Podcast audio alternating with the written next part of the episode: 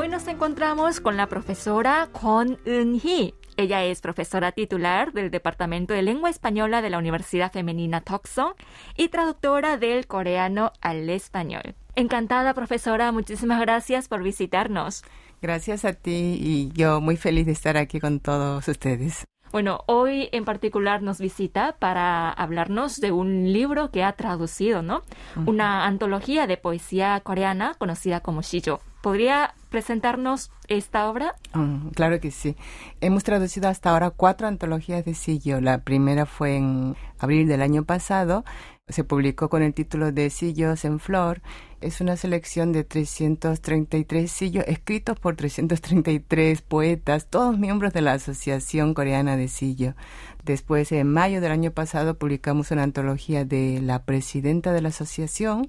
Eh, en julio traducimos obras del poeta Isoksu y en marzo de este año pues publicamos una antología de sillo de la poetisa Lee Jung-ja. Para los que no están familiarizados con el tema, ¿puede explicarnos qué es el shijo? Ah, claro. Son poemas muy breves, ¿sí? Compuestos de tres versos y cada verso se, se divide en fracciones con un número definido de sílabas. Entonces, el primer verso son tres, cuatro, tres, cuatro sílabas. El segundo verso, verso también está compuesto de tres, cuatro, tres, cuatro sílabas. Y el tercer verso es de tres, cinco, cuatro, tres sílabas.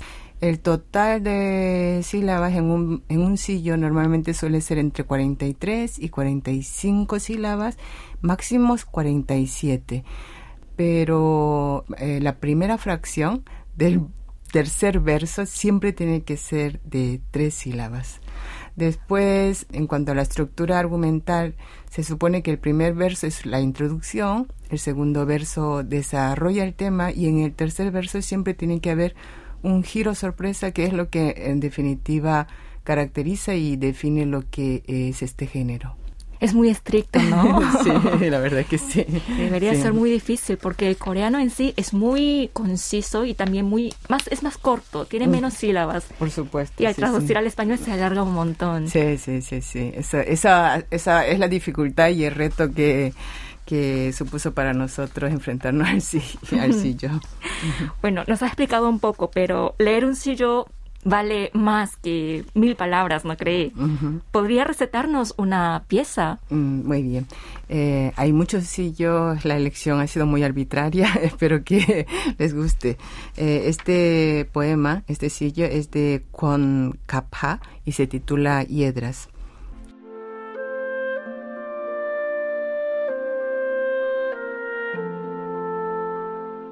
La vida, un escalar paredes empinadas, ocultar el corazón bajo hojas frondosas, dibujar en los murales infinitas tristezas.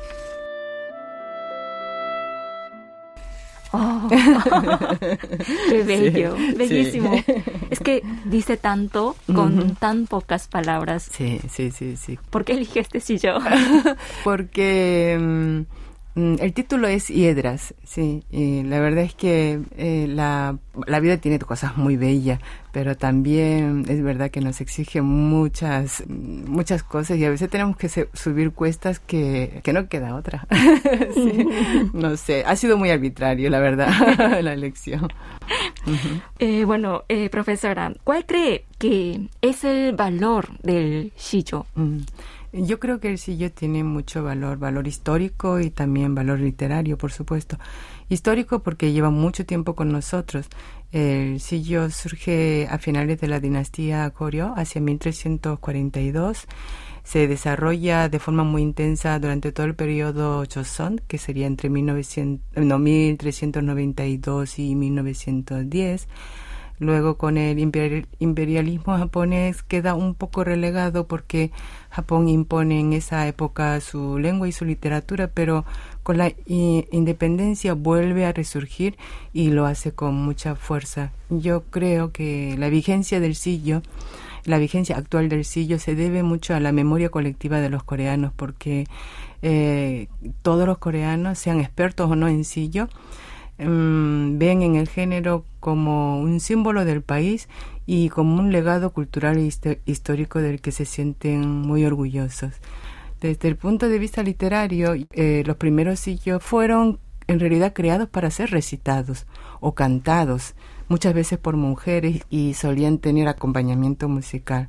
Eh, estaban en manos de, de una clase social muy, muy selecta, que era como la aristocracia académica, pero también había muchos monjes y monarcas incluso que escribían sillo porque la dinastía Joseon está realmente está fundamentada en el en la doctrina de Confucio y ahí pues el papel de la, de la poesía y de la literatura siempre ha sido muy importante. ¿Y cuál diría que es el encanto del Shijo? Mm, creo que es como un canto a la naturaleza. Hay quienes lo definen como una mirada que ve con palabras, hay personas que dicen que es como el Tao, un camino de perfección, pero yo creo que el Shijo es como un ejercicio de disciplina intelectual y emocional que exige mucho rigor, mucha sobriedad, mucha contención, porque en realidad de lo que se trata es de entrar a lo esencial de cada cosa. El sitio es como una foto o una imagen eh, de muy pocas palabras que dice mucho, pero dentro de un molde muy estricto. Y yo creo que, resumiendo, el encanto del sitio para mí es la rigidez de la forma frente a la cantidad, a las múltiples interpretaciones que puede ofrecer. La rigidez, la sobriedad. Sí, la rigidez frente a la flexibilidad y a la multiplicidad de diálogos que ofrece. Podría decirse que esos aspectos reflejan más o menos los valores del Confucio. Mm, sí, quizás. Mm, todo está en ese equilibrio, ¿no? Entre entre eh, sí, el equilibrio entre el bien y el mal también es eso. Mm, no te puedes desbocar en los sentimientos, pero por eso tampoco dejas de expresar lo que sientes. Entonces, eh, hay un control muy elegante en el sillo. Bueno, ha dicho que ha traducido ya cuatro antologías de sillo modernos.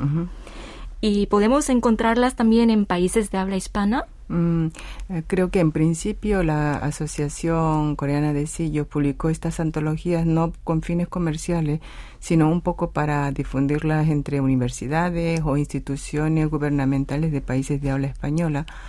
Eh, porque el objetivo de la asociación era, era más bien presentar o dar a conocer lo que es el sillo fuera del ámbito nacional. Eh, en julio de este año, la, la revista de la Universidad Nacional de México publicó un número dedicado exclusivamente a Corea y ahí recogen algunos de los sillos que hemos traducido. Entonces, mm. fuera del país todavía no, no, se, no está publicado. Eh, creo que no, que mm, de momento es un poco difícil. Y cuéntenos un poco cómo llegó a traducir mm. estas obras. Eh, sinceramente no fue una iniciativa personal, sino que la misma asociación se puso en contacto con nosotras para que tradujéramos eh, sillos que ellos previamente habían seleccionado. Eh, la condición que nos pusieron era que teníamos que adaptarnos al formato del sillo clásico, o sea que teníamos que ajustarnos al número de sílabas tal como se hacía antiguamente. Tuvimos que estudiar mucho para, para poder traducir Sí, para intentar traducir lo mejor posible este género. La verdad es que mm, traducir contando el número de sílabas de cada palabra es algo a lo que no estábamos acostumbradas. Esa fue la mayor dificultad. A veces teníamos la idea, el concepto, la imagen, pero al pasarlas al español, pues nos faltaban o nos sobraban sílabas y había que reorganizar la idea, cambiar el orden de las palabras para poder adaptarnos al formato sin por eso desatender la belleza o el contenido o estructura argumental de, la obra. ¿Sí? Ah, por ejemplo, la palabra naturaleza, que es clave en todo sillo, es una palabra de cinco sílabas en español, mientras que en coreano son dos. O hablar de la luna, en español serían tres sílabas, pero en coreano es uno primavera, que es otro concepto que se repite mucho en, el sitio, son cuatro sílabas en español y en coreano es uno, pues así muchísimas palabras. O sea que encontrar la palabra justa con las sílabas eh, exactas que necesitábamos se convirtió casi en una obsesión. sí. Tradujeron entre dos personas, ¿verdad? Sí, sí, sí, sí. Mi compañera, la profesora Song Chorim, hacía la primera versión del coreano al español. Eh, ella trabajaba más lo que es el fondo, el contenido de la obra, mientras que yo me dedicaba a, a, trabajar, digamos, la forma, ¿sí? Eh, el formato del sillo, intentar meter lo que había que decir en ese sillo dentro de buscando palabras que, que, que, cumplieran digamos ese formato y la numeración que exige que exige todo sillo clásico. Y además de las antologías de Shijo también ha traducido muchas otras obras literarias coreanas al español. Sí, sí. Y de todas las obras que ha traducido, ¿hay alguna que le haya gustado o le haya marcado más personalmente? Creo que la obra que nos ha marcado es una traducción de la escritora Pesua. ¿sí? Mm, el, libro se publicó con el título de Domingo, el restaurante de Sukiyaki, porque fue gracias a ella que, obtuvimos el premio de traducción literaria eh, ofrecido por el Instituto de Traducción de Literatura Coreana. Pero yo creo que normalmente a muchos traductores les pasa esto, que toda traducción es un proceso de aprendizaje y superación y se supone que la última traducción siempre resulta un poco mejor que la, que la anterior. Entonces, en este sentido, mmm, si tengo que elegir, me quedo con las traducciones del sillo porque independientemente de cómo hayan quedado, supuso una, digamos, un proceso muy enriquecedor para nosotras. Últimamente hemos observado eh, un creciente interés por la literatura coreana en el mundo. ¿Cómo podría explicarse este fenómeno? Eh, es algo que me sorprende muchísimo, no porque no considere que la literatura coreana tenga ese valor, sino porque toda Corea y todas sus manifestaciones artísticas se han convertido o parecen haberse convertido en moda. Cine, música, eh, el arte en general y por supuesto también la literatura. Yo creo que la tecnología ha hecho mucho. Ahora cualquier cultura, por lejana que sea, es mucho más asequible si tienes interés, ¿no? Pero en el caso de la literatura, el papel del Instituto de Traducción de Literatura Coreana ha sido fundamental. Es una entidad del gobierno coreano que, además de formar traductores, pues mm, promociona y difunde literatura coreana en el mundo. Este, yo creo que muchos traductores hemos pasado por ahí y ahora mismo, por ejemplo, hay gente cuya lengua nativa es el español que se están, o sea, que se están beneficiando de las becas que ofrecen para formarse como profesionales de, en el sector de la traducción literaria. Yo creo que el esfuerzo de estos traductores y también el esfuerzo del Instituto de, Traducción de Literatura Coreana se debe eh, este creciente interés por la literatura coreana en base a su experiencia, eh, ¿cómo aceptan los lectores hispanohablantes eh, la literatura coreana? Hasta no hace mucho, cuando uno hablaba de, de Asia y de su literatura, la referencia era la cultura china y la cultura japonesa, pero cada vez hay más gente que quiere leer literatura coreana. Se nota mucho en la cantidad de, de editoriales de habla hispana que están interesados en publicar eh, obras coreanas. Incluso hay eh, editoriales con una colección dedicada exclusivamente a la literatura coreana. Por poner algún ejemplo, pues en España la editorial Verbum, en México la edición es El Ermitaño, en Argentina ah, la editorial Juarán, ¿sí? Y, sé que hay otras editoriales que lo tienen en proyecto, como por ejemplo la editorial Aula de, Humanidades de Bogotá. En su opinión, eh, ¿qué entiende por una buena traducción literaria y qué aspectos deben cuidarse en esta tarea? Eh, la traducción es fundamental a la hora de dar a conocer lo nuestro en otra lengua. Eh, creo que Corea se ha dado cuenta oh, de eso y está haciendo muchos esfuerzos. Antes la mayoría de los traductores eran coreanos, pero ahora cada vez hay más traductores cuya lengua nativa es el español y creo que eso mismo es un cambio importante.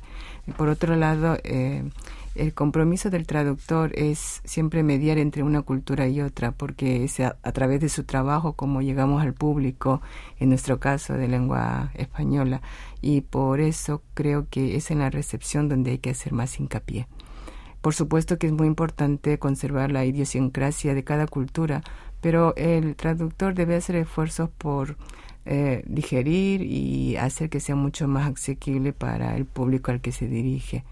Yo sé que las modernas teorías de teorías sobre la traducción literaria hablan mucho de recreación. Y yo creo que toda traducción, sobre todo cuando se trata de culturas tan dispares, es precisamente eso, recrear lo que se ha dicho en una en la lengua de salida para decir lo mismo o casi lo mismo en la lengua de llegada, pero siempre teniendo en cuenta quién nos va a leer. Muchos dicen que la inteligencia artificial va a acabar con, el trabajo de los traductores, ¿no? Sí, sí. ¿Qué usted eh, piensa al respecto? Yo creo que la, la inteligencia ah, artificial ya nos está ayudando en muchos sentidos, a los traductores también, pero la traducción literaria mm, es otra cosa. Yo creo que para traducir literatura Ah, no lo hacemos con la cabeza, sino con el corazón. Y, no creo que, que la, al menos hasta ahora, la inteligencia artificial en eso no creo que nos pueda sustituir. ¿Hay alguna obra que le gustaría traducir al español a futuro o alguna en la que ya esté trabajando? Sí, ahora mismo estamos trabajando en literatura infantil. Estamos traduciendo a la escritora Pequina para una editorial española, pero nos gustaría seguir trabajando en Sillo. Eh, particularmente tengo mucho interés en traducir sillos clásicos escritos por mujeres. A ver si hay suerte. Sí, lo estaré esperando. Muchas gracias. Bueno, hasta aquí la entrevista. Muchísimas gracias por visitarnos y espero que pueda seguir contribuyendo a esta expansión de la literatura coreana en el mundo hispano. Muchas gracias. Muchísimas gracias.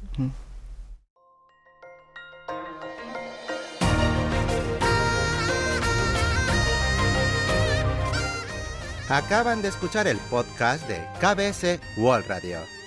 Hay muchos más contenidos en wall.kbs.co.kr barra Spanish. Gracias por seguir en sintonía. KBS World Radio